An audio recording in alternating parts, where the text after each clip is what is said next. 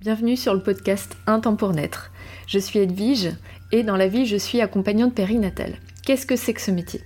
Eh bien mon rôle c'est d'apporter du soutien, une oreille attentive, une épaule soutenante, du bien-être, des informations et des outils aux futurs et jeunes parents dès le désir d'enfant. Vous l'aurez compris, c'est un métier passion que j'exerce à Vannes en cabinet et en visio depuis 2020. En fait ce qui me passionne moi c'est l'humain.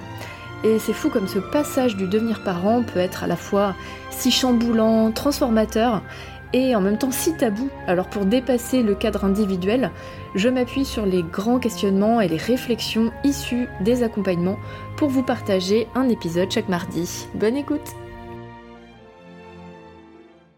Bienvenue dans cet épisode de rentrée après une trêve estivale. C'est la première fois que je m'autorise un été quasiment sans podcast et je vous avoue que ça m'a fait du bien euh, parce que mine de rien, c'est assez exigeant de travailler euh, au cabinet, d'accompagner, d'assurer une vie de famille très active en été parce que oui, il n'y a pas d'école et donc euh, bah, les enfants sont là plus souvent qu'en période scolaire et d'assumer un épisode de podcast, par semaine. Donc cet été, j'ai lâché les brides, je me suis beaucoup détendue et ça m'a fait beaucoup de bien, ça m'a permis aussi de me recharger pour pouvoir continuer le podcast avec vous chaque semaine, de continuer à m'inspirer, trouver des nouvelles idées et euh, construire élaborer des futurs épisodes. Donc je pense que cette trêve m'a fait beaucoup de bien.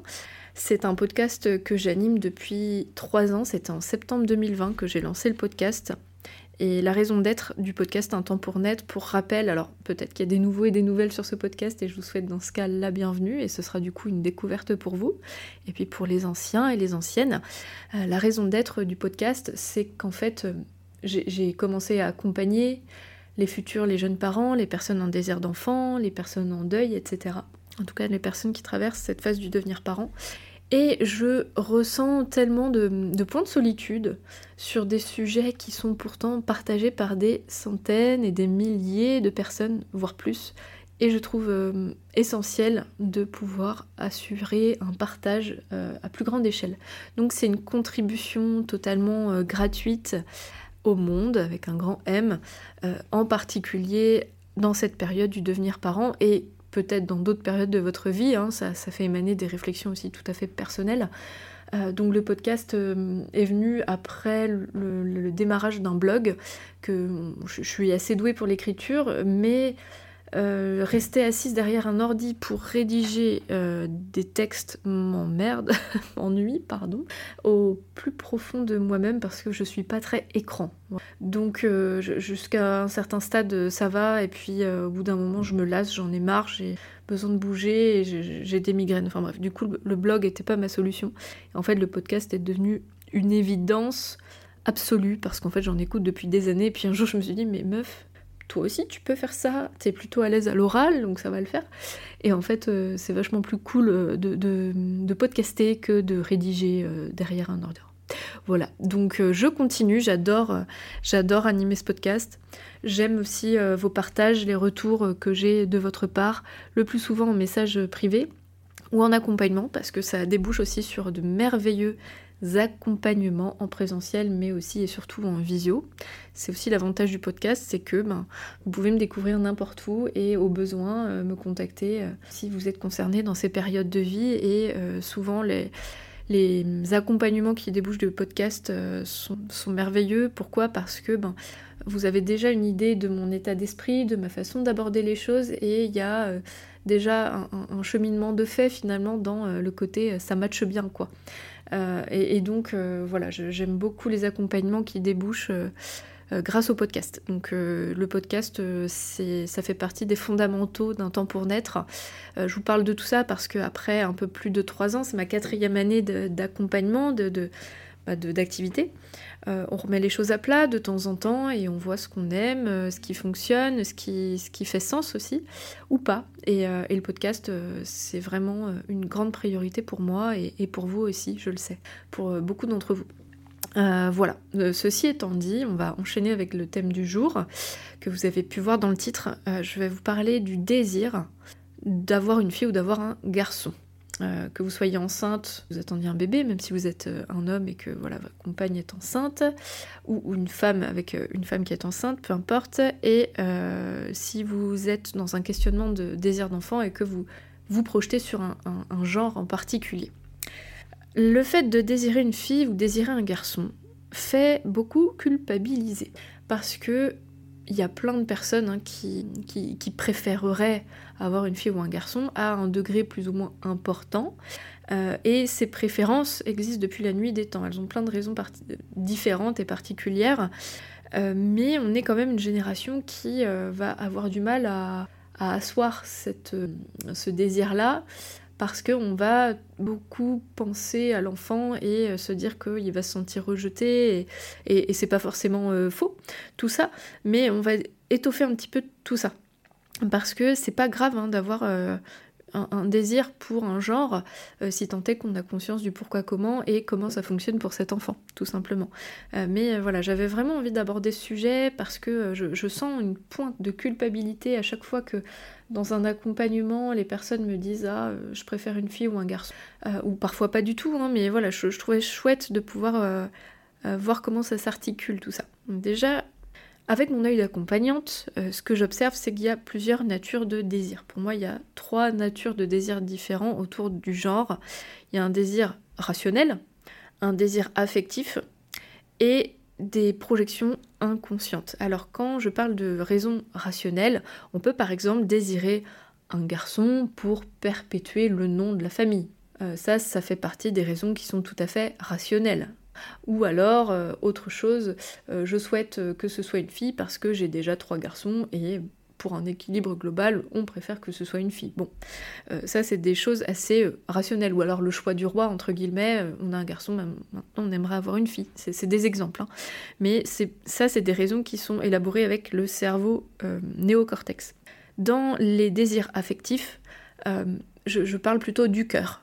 J'aimerais mieux, ou il ou elle aimerait mieux avoir une fille ou un garçon parce que euh, je me sens plus à l'aise avec ce genre plus que l'autre, parce que dans ma famille euh, j'ai eu que des petites sœurs et donc pour moi c'est super facile.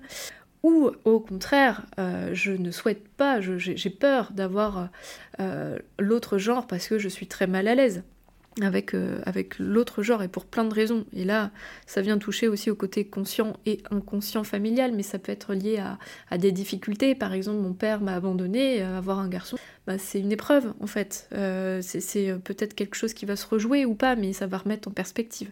Donc il y a le côté affectif. Et donc, troisième grand prisme de, projection de désir, autour de, de l'inconscient.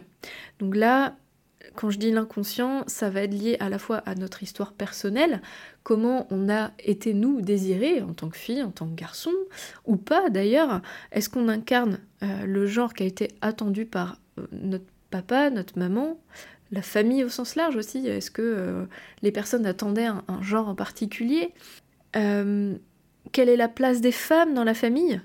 Dans le contexte aussi social, euh, les femmes n'ont pas la même place que les hommes. Est-ce que euh, quelle place ont les hommes dans la famille et dans le contexte social, etc.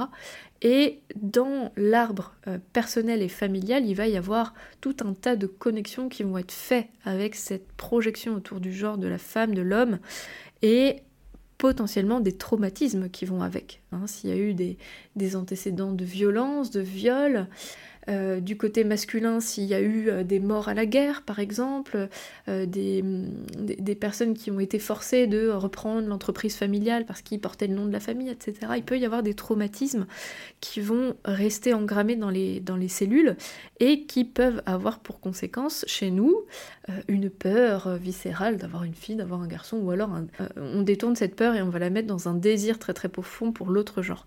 Donc on peut comprendre du coup que la nature du désir peut être pluriel et qu'elle peut à la fois avoir des motivations tout à fait tangibles et d'autres qui sont beaucoup plus sournoises, plus sourdes, plus, dans l'ombre en fait, hein, qui, sont cachées et donc plus difficiles à identifier. Euh, ce qui peut être fait bien sûr en discutant ensemble, euh, peut-être si vous faites un travail thérapeutique également. Pour, euh, pour, ça peut être intéressant si ça devient compliqué pour vous d'imaginer d'avoir un genre plus qu'un autre, de faire la paix peut-être avec, avec ces mémoires-là, y compris si tout colle. Par exemple, euh, je vous donne un exemple, euh, inconsciemment, je ne veux pas une fille parce que moi, en tant que femme, j'ai beaucoup souffert.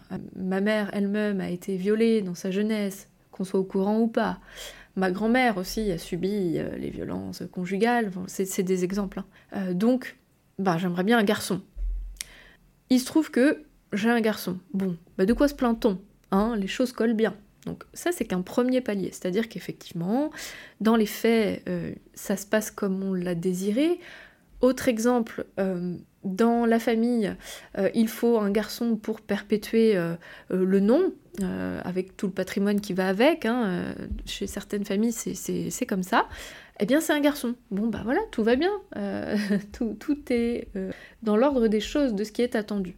Et là, je vous renvoie à une notion qui est le projet sens. Le projet sens, c'est ce que les parents particulièrement vont projeter sur cet enfant de façon conditionnelle. Je t'aime parce que tu es un garçon. Alors, c'est peut-être très fort dit comme ça, peut-être que ça ne veut pas dire qu'on n'aime pas la fille, mais je, te demande d'être ça et tu es ça. Alors, ça peut, euh, à terme, avoir des conséquences dans la vie de cette personne, parce que, oui, dans les apparences, tout est bien, je voulais une fille, j'ai une fille, je voulais un garçon, j'ai un garçon, bon bah voilà, euh, fin du chapitre. Sauf que ça peut créer tout un tas de conséquences euh, dans l'incarnation de ce genre-là. Ça peut, créer des difficultés euh, dans, la, dans, dans, la vie hein, de, de, cette personne, que ce soit pour vous personnellement, si ça vous parle, pour nos enfants, enfin pour tout un chacun, euh, nos parents également. Ça peut avoir des conséquences sur des difficultés à procréer, sur la, difficulté à incarner un genre, à, être en paix avec, à exercer euh, une profession qui nous sied, à, avoir une vie personnelle aussi épanouie, de se sentir à l'aise dans son corps, euh, etc. Donc et, encore tout un tas d'autres conséquences. Je vais vous mettre en lien dans le podcast euh, un autre podcast qui s'appelle Psychogénéalogie et compagnie, particulièrement sur euh, cette incarnation de genre que je trouve hyper, euh, hyper intéressant. Un, épisode en particulier, puis je vous invite à explorer les autres épisodes de ce podcast qui est incroyable et qui est super bien fait. Merci à la créatrice de ce podcast qui est thérapeute. bref, revenons du coup au sujet initial, le fait de désirer un genre plus qu'un autre. Euh, ce que j'aime mettre en lumière et ce que j'observe à travers mes accompagnements, c'est que souvent, on va désirer le genre qui nous permet de ne pas trop nous confronter à ces traumatismes ou à un éventuel traumatisme futur, un réveil de, de traumatisme en fait. Que ce soit conscient ou inconscient, c'est souvent comme ça que ça se passe. On peut avoir une préférence pour un genre et se dire je me sens plus à l'aise, pour masquer le fait que l'autre genre, euh, c'est plus touchy, on, ne sait pas faire, on, a connu des abandons, des violences, et, euh, renouer un lien sain va nous demander beaucoup de travail. Donc c'est souvent comme ça que ça se passe. Et, ça peut être vu comme ça, et ça peut être vu euh, derrière des, raisons plus rationnelles ou plus affectives. Que faire de ça? C'est pas toujours évident de se dire bon ok j'en suis là, effectivement je comprends certaines choses, mais quid du coup de ce désir-là? Bon déjà c'est pas grave en soi de préférer un genre ou un autre. Euh, déjà, faites le point de savoir si vous êtes en paix, si vous êtes euh, serein avec, euh, cette projection. Et ce qui est possible de faire. Si l'enfant est déjà en, gestation, ou peut-être déjà né, hein, peut-être que vous écoutez cet épisode et ça vous parle par n'hésitez pas à lui dire à cet enfant que, en fait, votre désir, il vous appartient. Il ne lui appartient pas. Tout comme si vous avez été désiré sur un genre et que ben voilà, vous êtes incarné de ce genre ou pas d'ailleurs, le désir des parents n'appartient pas à l'enfant. Donc en fait, l'enfant qui s'incarne, lui, il peut, il fait sa vie et euh, ça va lui permettre justement de se dé... déceler de tout ce que ça va engrammer euh, comme injonction derrière euh, sur la personne concernée. C'est-à-dire que moi, si je désire avoir une fille, si ma fille est une fille, ben ça la regarde elle, mais moi euh, et, mon contentement me regarde. Si c'est un garçon, bon, et eh ben tout ce que ça va engendrer derrière, c'est entre moi et moi, entre moi et mon histoire, finalement, de décorréler le désir et la personne que ça concerne. Euh, la, personne euh, objet de, ce désir-là. Et ce qui est intéressant, si vous en ressentez le besoin, c'est bien sûr d'en discuter, de discuter en séance d'accompagnement permet justement de mettre la lumière sur comment je me sens, pourquoi je me sens comme ça, pourquoi je désire plus ce genre qu'un autre. Si c'est un désir qui est euh, euh, plutôt en paix à l'intérieur de vous, de se dire oui j'ai une petite préférence et, puis on verra, euh, on se laisse surprendre et on, accepte d'être challengé aussi par l'autre genre et de, et de faire autrement pour moi, ça ne nécessite pas forcément un accompagnement. Hein. Ça peut être bien pour soi, pour se comprendre. Si vous sentez que justement ça vous confronte beaucoup, que ça peut vous faire peur, voire vous angoisser d'avoir un genre plutôt qu'un autre, et peut-être même que ça vous bloque dans votre projet de, grossesse, eh bien ça, ça, peut être intéressant d'aller questionner tout ça. Voilà ce que j'avais envie de vous partager aujourd'hui dans ce petit épisode autour du désir d'un genre fille-garçon. Comme d'habitude, c'est la résultante de ce que je peux me nourrir, de ce dont je peux me nourrir dans les séances d'échange, d'accompagnement au quotidien. Donc, euh, euh, c'est pas forcément exhaustif sur tous les points, mais c'est une réflexion souche de, mots MOTS et mots MAUX qui, qui, ressortent des séances d'accompagnement. Donc je trouvais vraiment intéressant de vous partager cette thématique du genre euh, qui pourrait euh, déboucher sur des conversations très longues et très profondes. Euh, mais voilà, déjà dans cet épisode, de pouvoir éveiller chez vous peut-être un, questionnement et, au moins de, un baromètre, de savoir où vous vous positionnez vous, avec vous-même et puis avec vos enfants ou vos enfants désirés. Voilà tout. Et eh bien sur ce, je vous souhaite une bonne journée, une bonne réflexion, comme toujours, plein de douceur. Et je vous dis à la semaine prochaine pour un nouvel épisode et peut-être à bientôt si besoin d'en discuter en direct. Merci pour votre écoute et votre confiance. Si vous aimez mon podcast, vous pouvez m'aider à le rendre plus visible en me mettant une note et un avis sur votre appli de podcast. Vous pouvez aussi partager auprès de vos proches qui sont concernés. Et si vous souhaitez vous aussi être accompagné sur votre chemin du désir d'enfant et de la maternité, mes séances se font au cabinet à Vannes ou à distance par visio. Envoyez-moi un message privé sur Insta ou un mail à edvige.untempournaître.fr. À bientôt!